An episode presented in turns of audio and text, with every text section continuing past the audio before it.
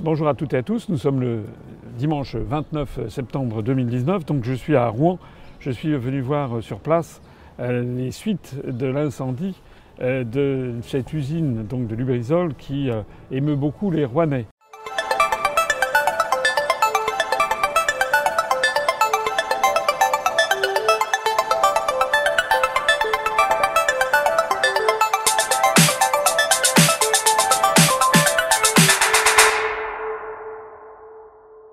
Autant jeudi matin, jusqu'avant l'arrivée de Castaner, qui est arrivé à 11h30 midi, les France Bleu, France 3, Normandie apportaient de l'information. Il y avait quand même des, gens qui communiquaient sur ce qu'il fallait. On savait qu'on respirait des, fumées et les images sont impressionnantes. Vous les avez diffusées sur UPR TV. Ce nuage noir, on se les respirait. C'était acre, on avait du mal à respirer, on avait les yeux qui piquaient, il y avait beaucoup de vomissements. Donc clairement, on s'est fait intoxiquer à ce moment-là. Mais ce qui a vraiment euh, fait peur aux Rouennais, c'est du coup, à partir de jeudi midi, qu'il n'y avait vraiment plus du tout de communication là-dessus. Et qu'il a fallu attendre euh, vendredi dans l'après-midi pour que des ministres reviennent sur le terrain. On en a eu trois, il y a eu euh, Blanquer qui est venu, il y a eu Buzyn et il y a eu Borne. Donc finalement, on aura eu sur 24 heures effectivement quatre ministres. Bon, soit dit en passant, le président n'a toujours pas pris euh, renseignement de l'état de la vie rouennaise. C'est quand même assez particulier. Ah bah, il préfère la solidarité européenne à la solidarité française. Ça doit être ça. Mais en attendant, aujourd'hui, même si le préfet communique, on voit bien que le préfet communique mal. On voit bien que dans les réseaux sociaux, il y a énormément d'inquiétudes qui s'installent. On voit aussi qu'il y a des choses qui ne sont pas claires, qu'on nous cache à dessein ou autre, je ne sais pas. Mais en tout cas, on ne veut pas nous dire toute la clarté. Et ça, franchement, c'est assez inquiétant pour, la suite. Donc je pense, à minima, qu'il faut vraiment qu'on invite tous nos euh, députés à constituer une euh, enquête parlementaire, un minimum. Ce que vous aviez préconisé, effectivement, une enquête parlementaire indépendante. Des techniques aussi, avec des professionnels il indépendants. il nous faut des, techniciens, il nous faut des professionnels aussi de la santé. Il faut vraiment euh, quelque chose qui soit euh, transpartisan pour qu'on puisse effectivement apporter une solution rapide s'il doit y avoir des solutions. On ne peut pas laisser, par exemple, lundi, il y a encore des petites écoles primaires qui vont devoir être nettoyées et dépolluées par des femmes de ménage. Est-ce que c'est le boulot d'une femme de ménage de dépolluer une... Est-ce que ce n'est pas plutôt des professionnels de la dépollution qui doivent venir apporter leur, euh, leur soutien et leur conseil voilà, On voit vraiment alors qu'est-ce qu'on dit sur les produits? Parce que moi j'ai vu des choses qui circulent, il y aurait des produits euh, de, l'amiante brûlée, Alors clairement, ce qui est très on a grave. voilà, clairement on a respiré 8000 m2 de toiture amiantée qui est partie et qui s'est volatilisée. Donc ça, on ne l'a su paradoxalement pas le jeudi, mais qu'à partir du vendredi. Donc là aussi, dans les fumées que nous respirions dès jeudi, on avait cela. Il y avait aussi bien sûr les produits euh, carbonés euh, d'hydrocarbures et autres. Il y a eu aussi de l'arsenic vraisemblablement. Et paradoxalement, depuis hier, alors que les premiers résultats euh, sortent et que l'État veut les minimiser, il commence à se faire jour le fait qu'on n'aurait pas cherché les bons polluants non plus. Donc on n'aurait pas non plus les bons résultats aujourd'hui. Peut-être y a-t-il d'autres produits polluants. Et alors ce qui inquiète aussi les Rouennaises et les Rouennais, c'est que depuis jeudi, on n'a eu aucune interview du personnel de cette usine à minima, je pense qu'il faudrait que maintenant que le personnel puisse avoir le droit de s'exprimer, parce que clairement, je pense qu'ils ont le droit de ne pas s'exprimer. Je pense qu'il faudrait que maintenant qu'ils nous expliquent réellement quels produits ils utilisaient, quelles étaient les mesures de précaution qu'ils avaient, parce qu'ils en avaient forcément dans leur usine. Et donc, ça mettra aussi un petit peu plus euh, en cohérence les, les, propos. Vous travaillez où, vous? Alors, bah, sur Touron, je livre à vélo euh, les, repas. D'accord. Et, euh, et, du coup, bah, je dis par sécurité, j'ai préféré pas sortir du tout. Mais d'ailleurs, il y a quand même quelque chose à dire là-dessus c'est que donc nous on est prestataire de service, livreurs à vélo, et on travaille pour plusieurs, potentiellement plusieurs entreprises. Et elles ont pas toutes le même, euh, prennent pas tout autant soin de, leurs prestataires les unes que les autres parce que Deliveroo a fermé Rouen. Ils ont dit bah non, bah du coup il y a un accident, il faut pas sortir donc on ferme. Alors que Uber ils ont juste envoyé un message euh, attention que bah fallait pas sortir clairement, donc euh, ils prennent pas leurs responsabilités. Euh. D'accord, les entreprises euh, n'ont pas réagi de la même façon face, d'ailleurs à une communication de l'État, de la région et du département défaillante et, de la mairie. En fait, tous les échelons administratifs ont, voilà, tout a été défaillant. C'est un courage fuyons quoi. On parle de, de produits radioactifs. Est-ce que c'est exact? Malheureusement, on n'a pas encore de retour par-dessus. C'est des rumeurs. C'est ce, voilà, c'est ce, qui commence à transparaître dans les réseaux sociaux et qui va se faire jour malheureusement dans les jours, dans les semaines qui vont venir. Mais je pense qu'on est à l'aube d'un scandale impressionnant.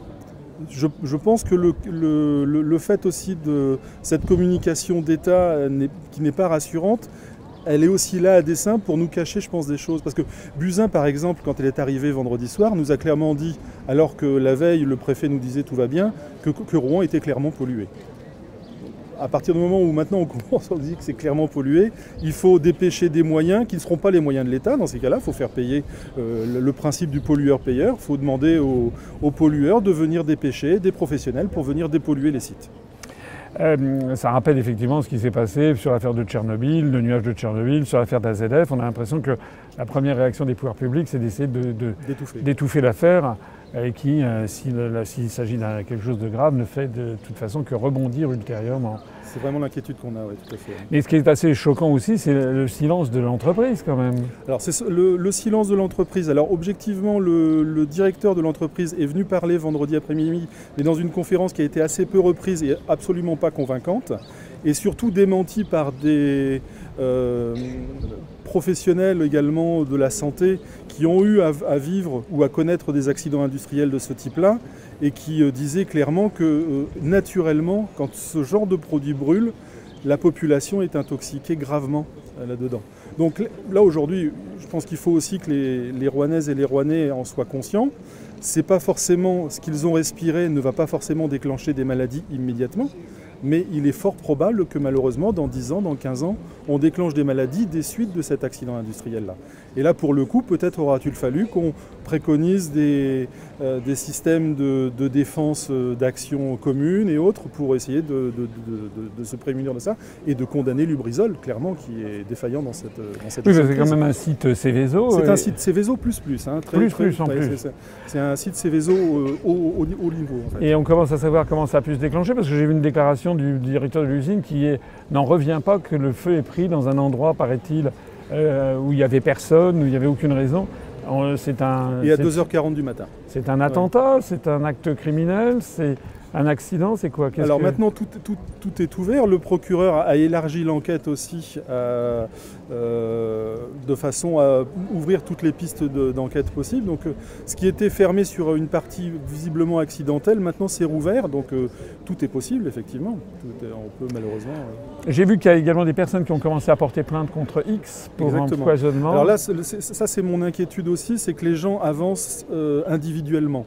S'ils avancent individuellement, malheureusement, il faut vraiment une action collective. Je pense qu'il faut qu'on conseille aux habitants de, se monter en association et qu'on puisse euh, avoir une action commune euh, de défense pour qu'on soit vraiment euh, écouté, entendu et qu'on ait des chances de condamner Lubrizol. Bah, en effet, ce site, moi, ce qui me fait une grande inquiétude, c'est qu'il y a déjà eu des soucis en 2004, qui ont été en 2013, excusez-moi, qui ont été minimisés. On n'a pas laissé aucune information à la population vous, euh, travaillez Moi, je travaillais à l'époque. Euh, non, moi, je travaillais pas très loin non plus à l'époque. Vous travailliez pas loin euh, Non, non, non. Il y avait eu des odeurs, de fortes odeurs. J'étais mmh. qui restaient, qui imprégnaient les vêtements, etc. Ils avaient léché des produits chimiques. Le résultat, c'est qu'ils ont une amende pour négligence de 4000 euros, puisqu'ils ont le, comment dire, le motif d'inculpation a été réduit au lieu de mise en danger. Enfin, voilà, il y a eu un, motif d'inculpation réduit à l'époque. Donc ils avaient juste 4000 euros euh, d'amende pour avoir mis en danger déjà en 2013 toute la population. Euh, toute population c'est incroyable, 4000 euros d'amende pour avoir mis en danger. En 2013, c'est ça. Là, on se réveille en pleine nuit. Donc moi, je donnais un biberon à 5h30, j'entends boum, boum, boum, ça pète. Bon, là, on regarde la télé, la radio et euh, on voit que c'est du brisol. Et là, premier réflexe, connaissant le site et son histoire, on se dit, bah, on ferme tout, on reste chez soi. Euh, et, ben, on s'aperçoit qu'on n'a pas de communication euh, des villes, de la préfecture. On laisse les gens aller au travail, prendre les transports, passer en théor, euh, enfin les trains, les transports locaux sous le nuage. Enfin voilà, c'était la vie continue. Les crèches accueillaient les enfants à 7h30. Juste au moment où à 8h30, on a dit bon bah on ferme tout.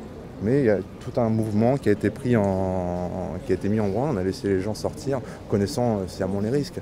Enfin, moi, et ce qui fait très peur, ce qu'on nous dit tout à l'heure Jean-Christophe c'est qu'on a beaucoup de, sites euh, sur la région et qu'en cas vraiment, là c'était vraiment une, bonne alerte, mais s'il y a encore d'autres soucis comme ça, on n'est pas organisé, on ne sait pas prévenir les populations. C'est-à-dire qu'on dit oui, les sirènes, les sirènes ont sonné. Au lieu de sonner à 2h40, 3h au moment d'incendie, ça a sonné à 7h30 ou 7h45, ça dépend. Dans, et pas dans toutes les villes. On met euh, l'alerte sur 13 communes et on sonne dans deux uniquement. Euh, moi, je suis à Canteleu, euh, ils ont fermé les écoles à 8h30, mais on n'a pas eu de. à aucun moment, il y a eu de sirène pour nous dire bah, renseignez-vous, restez chez vous, etc. Donc, c'est vraiment ce, manque d'organisation et d'information vers les gens plus ces informations contradictoires qu'on peut trouver, euh, on trouve les différentes pages internet, etc. Voilà, il faut une source fiable euh, et, donc on se retrouve à se mettre en danger pour rien. la seule chose, c'est la bonne conscience des gens euh, qui se disent bah, je vais rester confiné. Mais si on compte sur l'État pour nous aider, il faut. le préfet a quand même fait des déclarations. Il a dit qu'il y avait eu 78 mesures qui avaient été prises, que c'était rassurant. Moi, quand je voyais la police municipale le matin avec son petit masque sous le nuage, euh, je trouvais pas ça rassurant pour eux déjà. Vous avez trouvé que la, communication de l'État était défectueuse. et puis les mesures, à mon avis, sont trop légères. En fait, ils n'ont rien fait, quoi. Non, c'est clair. A laissé les, gens sous un C'est quand même grave parce qu'il y avait. Allez-y. Non, non, avant il y avait des plans hors sec. C'est ça, c'est ça. Il y avait des choses comme ça. Il n'y a pas eu de plan hors sec qui a été. Je me suis aperçu de quelque chose. J'ai regardé sur le plan de ma commune le plan de prévention des risques industriels donc vous trouvez toutes les, euh, tous les sites euh, qui sont sur le, long de la Seine, et puis le brisol n'y est pas. Il y a des seuils hauts, d'autres seuils hauts, donc euh, grande paroisse, etc. Et puis bah, il n'y a pas le brisol comment ça se fait que les communes limitrophes, qui étaient, euh, n'ont même pas le plan de prévention euh, des risques industriels fourni par cette société et qu'ils n'ont même pas intégré à leur plan? On a eu le sentiment aussi qu'il y avait une communication anarchique aussi, hein, parce qu'il parlait tout à l'heure de, de 13 communes qui étaient. Au matin, c'était moins que ça. au matin, c'était moins que ça, et à l'arrivée hier, ils ont communiqué 102 communes qui sont touchées. 102 102 communes qui sont touchées. Donc, et, on voyait que c'était anarchique jeudi parce que vous aviez des communes, typiquement Bois-Guillaume par exemple, qui autorisait euh, les manifestations publiques sur la commune de Bois-Guillaume, qui interdisait pardon, les manifestations publiques sur la, commune de Bois-Guillaume, comme ici sur Rouen jusqu'à aujourd'hui, alors que d'autres communes qui étaient à côté et qui ont été traversées par le même nuage n'interdisaient rien. on avait le personnel de, ville qui était confiné dans la mairie avec aucun accès possible. Bon, ce personnel-là, s'il était confiné, on aurait peut-être fallu les sortir de là, parce que même confinés, les, malheureux, ils ont respiré la même chose que nous. et à part l'État, on parle toujours de l'État, le conseil départemental de Seine-Maritime, ils se sont Alors, un peu. le conseil régional de, de, Normandie. Là, aussi, c'est assez défaillant. la présence de nos élus euh, locaux est assez euh, défaillante et assez euh, inexistante. Ils sont en train de se réveiller effectivement depuis hier, voyant que le tollé prend dans, le, dans les médias, dans l'opinion publique française, de, de ce blackout médiatique total. Mais euh, non, on peut dire qu'aujourd'hui, ils ont été clairement défaillants. Le, président du département, on ne l'a pas du tout entendu parler. On a, étudié, on a un petit peu entendu le maire de Rouen, mais euh, tous ces gens-là se réfugient sous les décisions du, préfet. Donc il y a des associations qui commencent à se monter, de gens qui sont en colère contre euh, la, gestion de cette communication. moi, je, qui êtes-vous alors Moi, je m'appelle Francine, je suis secrétaire médicale. je travaille à Paris, mais j'ai été respirer le bonheur de Paris vendredi. J'ai une collègue qui travaille au CHU, euh, qui est secrétaire, et qui effectivement m'a dit qu'ils avaient eu beaucoup de mal à respirer, euh, des barres au milieu de la tête, des vomissements, enfin ça a été irrespirable. Et euh, moi je peux témoigner que vendredi quand j'ai pris le train d'Ifto pour aller à Paris, c'est vrai qu'en arrivant au niveau des tunnels de Rouen, même sans descendre du train, on a eu vraiment une très grosse odeur d'hydrocarbures qui, nous, a envahi tout le train. Donc c'est quand même assez assez significatif, euh, aussi bien le matin que le soir. De toute façon, euh, je pense que la gare de Rouen, comme elle est un petit peu en sous-sol, euh, ils ont eu toutes les, toutes les retombées de la, de la fumée et des, odeurs d'hydrocarbures. Donc c'est vrai que ça sentait très fort. Donc j'imagine très bien que les gens qui ont vécu ça en direct c'était quand même. Euh, et là, j'ai eu des, témoignages ce matin en prenant le bus euh, qui disaient qu'ils avaient été obligés de tout calfeutrer dans les appartements, toutes les bouches d'aération, parce que euh, c'est irrespirable dans les appartements, tout rentre dans les appartements. Et, puis une fois que c'est entré, après ça, reste, il y a des odeurs rémanentes pendant. C'est ça. Mmh. Donc les gens sont quand même. ont peur quoi, et ils se demandent ce qui se passe et ils se sentent vraiment abandonnés. Quoi. On sent que les gens bah, ne demandent qu'à parler et ils s'expriment comme ils peuvent. Et c'est vrai que ça fait quand même mal au cœur de voir tout ça. Il y a eu un exode de, population? Apparemment, moi j'ai lu, oui, des, gens qui ont fui sur Facebook, oui, qui ont demandé s'ils euh, si, euh, pouvaient se faire euh, accueillir dans de la famille Euh, il y a même des, sites, moi j'ai vu sur Facebook, qui se sont créés des, discussions pour des gens qui, de, toutes parts de la France qui voulaient bien accueillir des gens qui étaient sinistrés, qui ne pouvaient plus rester dans, leurs appartements parce que... là, aussi, dans la communication jeudi, on avait fait un périmètre de sécurité de 500 mètres. Donc ça touchait très peu d'habitants finalement. Ah alors que le nuage est allé euh, bah, à, presque 250 km, puisqu'il est allé. Euh, on a ressenti vendredi des odeurs euh, chimiques et polluées, même sur l'île. Hein, donc, ah le, nuage remontait là-bas.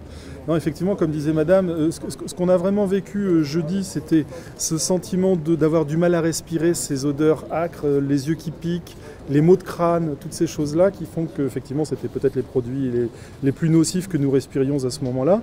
Euh, derrière, la solidarité, bah, elle se met en place effectivement, comme euh, disait Madame, sur la possibilité d'accueillir des gens. J'ai l'exemple de collègues qui sont partis euh, se réfugier dans des communes absolument pas touchées pour emmener femmes, enfants, euh, mmh.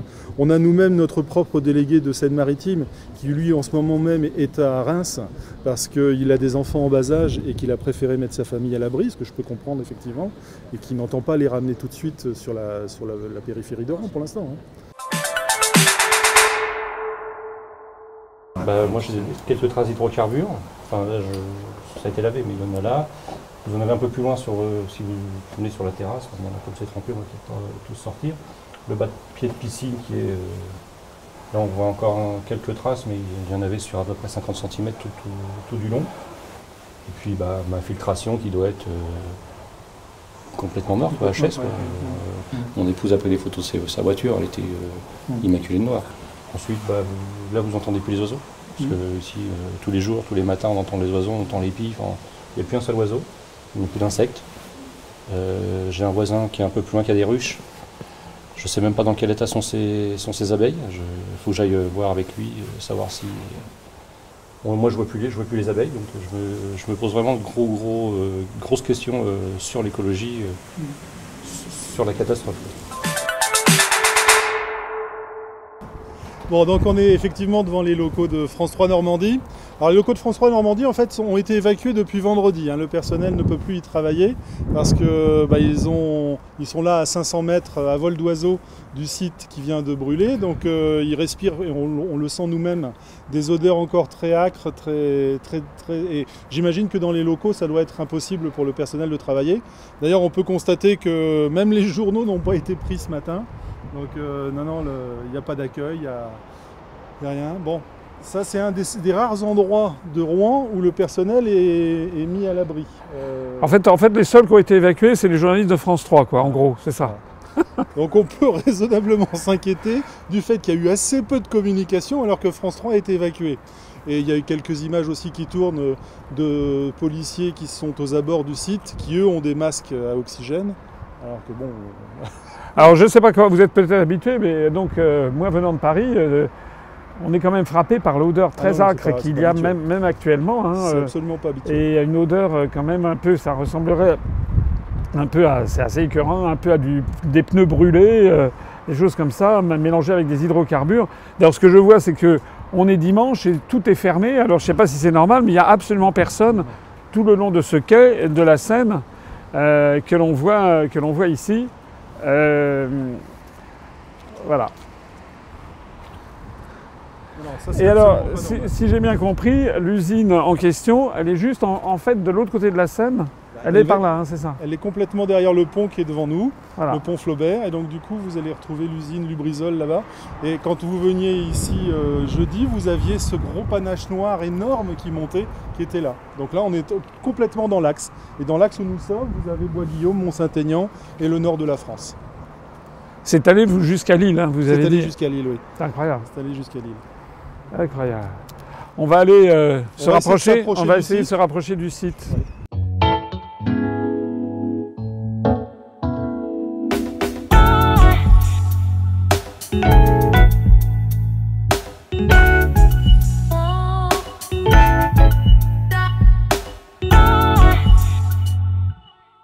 Ils sont en train d'arroser, il y a des. On le voit au fond. Et ce qui est extraordinaire, c'est qu'il n'y a aucune force de l'ordre, il n'y a absolument rien. Et alors on me dit que là, hein, c'est ça que vous, que vous disiez, c'est que juste ici à côté. Les terrains qui sont autour sont censés euh, devenir un écoquartier. Un écoquartier, donc ils ont. Euh, qu'est-ce qu'ils ont fait? Ils ont apporté de la terre de... Non, ils ont désamianté déjà avant. Ils ont désamianté. Voilà, parce qu'il y avait des constructions industrielles. Et ensuite euh, rapporté de la terre d'un peu partout pour essayer de refaire un sol, un sol convenable. Un sol convenable. Maintenant ça se trouve à, à 100 mètres de l'usine qui a. D'une usine Céveso. C'est incroyable. Tout, le long ici, ce sont que des usines Céveso. Hein. Et là, il y a qu'à côté. Faire un écoquartier à 100 mètres de, plusieurs usines classées CV, risque Céveso, c'est quand même. Il y a deux, deux, usines seuil bas qui sont juste à côté du seuil haut, euh, Céveso seuil haut, qui est euh, Lubrizol. Seuil haut, c'est-à-dire l'un des, des plus importants dans Vous en avez deux seuils bas, donc ils sont quand même Céveso. On voit qu'ils sont en train encore d'envoyer de, l'eau. Il y a des, tubes jaunes là pour continue à noyer le site sous l'eau.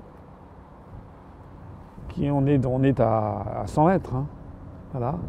Et puis ici, donc, c'est euh, l'usine Lubrizol. Voilà. Et alors, pour le, ce qui est drôle, c'est qu'il y a encore une de nos affiches euh, de la campagne pour euh, les européennes qui a été collée et qui s'est un peu décolorée. Voilà. Ce qui est quand même assez fascinant, c'est que on est juste à côté de l'usine et qu'il n'y a absolument aucune force de l'ordre. Les enfants peuvent continuer à faire du vélo, juste à côté.